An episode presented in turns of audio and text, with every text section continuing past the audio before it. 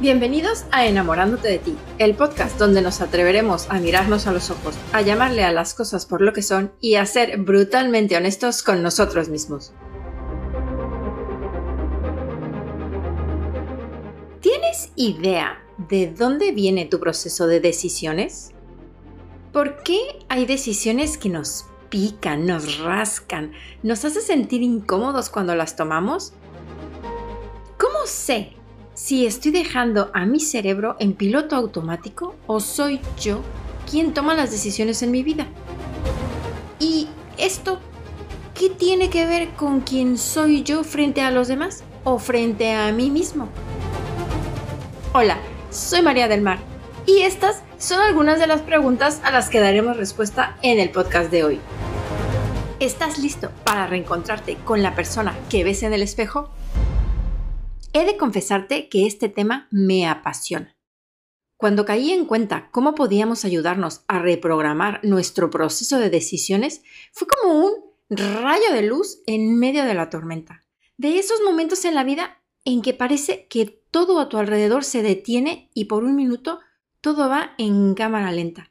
La verdad, no podía creer que fuera tan fácil y que esto no formara parte de la educación escolar básica de un ser humano. Vaya, tan importante como saber leer y escribir. Debería de ser que supiéramos cómo alinear nuestro yo con nuestras decisiones, con nuestras expectativas. Pero aquí es donde las cosas comienzan a complicarse. Y como todo, a los seres humanos nos gusta hacerla de show. Y nos montamos una y más máscaras que nos vamos comprando desde que somos pequeños y que al final cuando llegamos a ser legalmente adultos, tenemos todo un guardarropa de máscaras para escoger y salir sin una de ellas a la calle es tan extraño como si saliéramos sin ropa interior. Vamos viendo. Nuestro cerebro tiene un sistema de ahorro de energía mucho más eficiente que nuestros aparatos electrónicos. Ojo, mucha atención.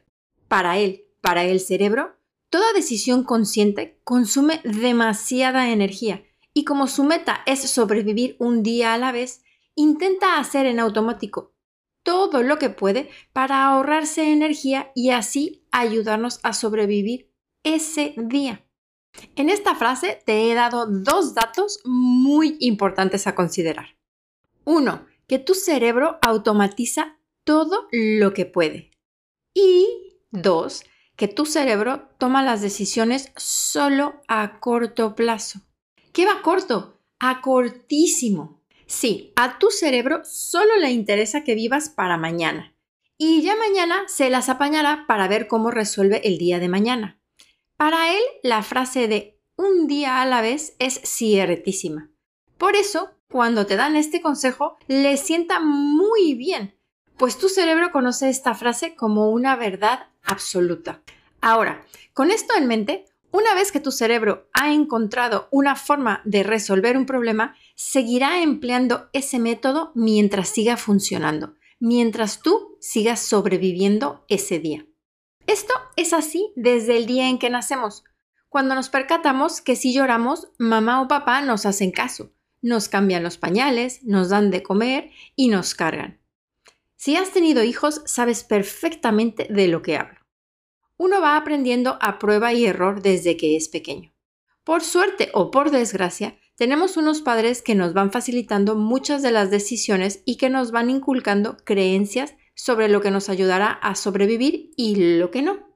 Estas creencias varían según nuestra religión, nuestra cultura, el país donde vivimos, el clima en el que crecemos, la comida que comemos y a la discusión de temas a las que tenemos acceso al crecer. Así que si desde pequeños te dijeron cosas como que no puedes mezclar la sandía con la leche porque te vas a empachar, o no se comen huevos en la noche porque no se digieren bien, o qué tal está de hay que ir con zapatos todo el tiempo que si no te enfermarás, o si te llevaron de pequeño al homeópata o al pediatra, que si llorar era de débiles, que si esto era cosa de hombres o de mujeres, qué sé yo nuestros padres, los amigos, la familia, nuestra tribu, esa gente con la que convivimos día a día mientras crecimos nos van moldeando nuestras creencias y le van dando al cerebro herramientas de supervivencia que toma todas como ciertas, pues vienen de personas en las que confiamos y por lo tanto las afirma como verdades absolutas. Pero, ¿qué pasa si te digo que estas verdades son solo ciertas para tu tribu? Que en alguna otra parte de este planeta hay personas que se hacen licuados de sandía, cenan huevo todos los días, van a la acupuntura cuando se sienten mal, ven el llanto como una muestra de fortaleza. ¿Qué pasa entonces?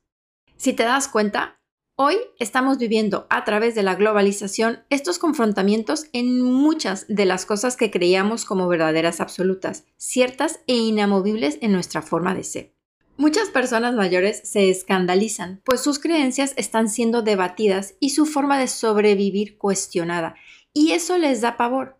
Les da miedo dejar de creer en lo que a ellos les funcionó para sobrevivir, para llegar a viejos.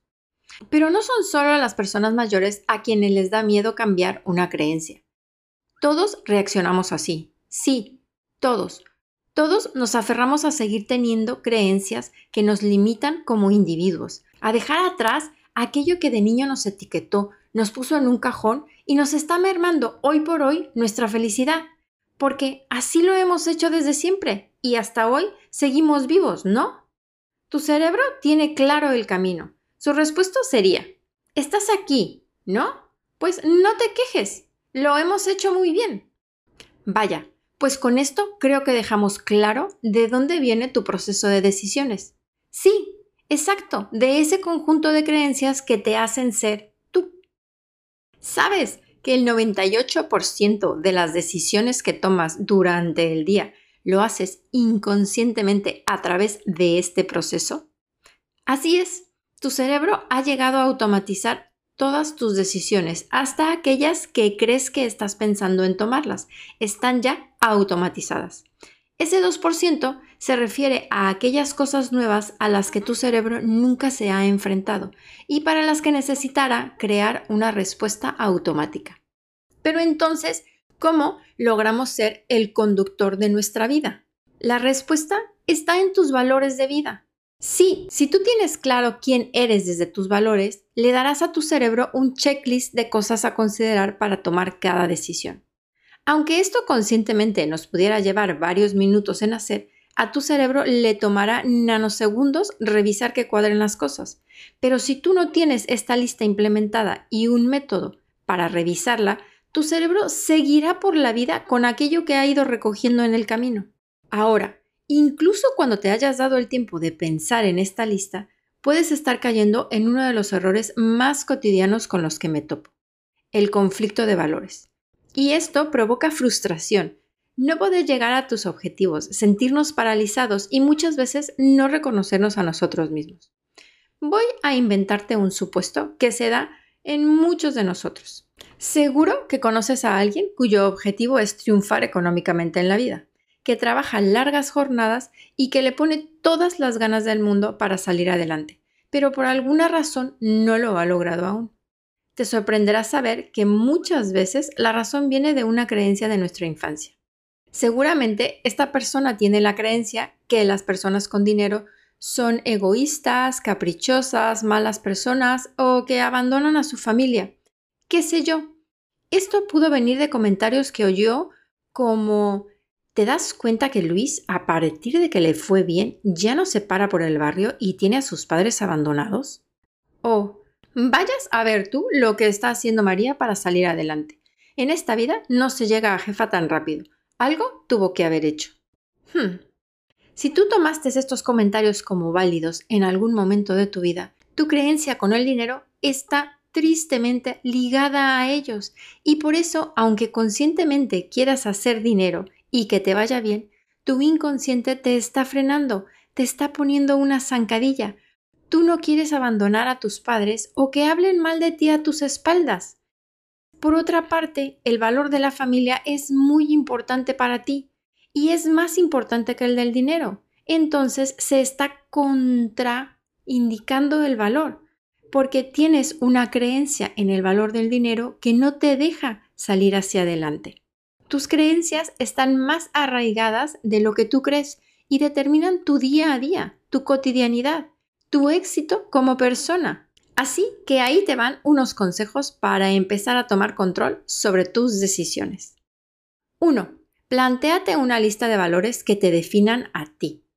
2. Revisa que todos esos valores sean activos, que sean cosas en las que crees hoy, no en las que hayas creído hace unos años o en las que te gustaría creer. 3. Revisa que sean tus valores. No queremos los valores de tu mamá o los de tu pareja. Quieres poner lo que tú eres hoy por hoy en realidad. 4. Si estás atascado en alguna parte de tu vida, revisa qué creencia tienes al respecto. Medita sobre ella y encuentra el miedo, la creencia conflictiva y resuélvela. Muchas veces, con simplemente darnos cuenta del miedo, de ponerla sobre la mesa, tu cerebro empieza a trabajar en ella, se da cuenta qué es lo que está mal y empieza a quitarla de en medio. Recuerda que como seres humanos estamos siempre en constante evolución, por lo que la definición de tus creencias irá cambiando conforme cambies tú y transites por las diferentes etapas de tu vida. Nada queda escrito en piedra ni es para siempre. Pero saber quiénes somos nos impulsa a querer mejorar, a querer tener éxito y emprender nuevos retos nos hace ver lo que ya somos, lo que ya tenemos y nos hace felices. Y eso es un gran comienzo para el día de hoy. Porque juntos descubrimos, concientizamos y cambiamos. Hasta la próxima. ¿Te atreves a reencontrarte con la persona que ves en el espejo?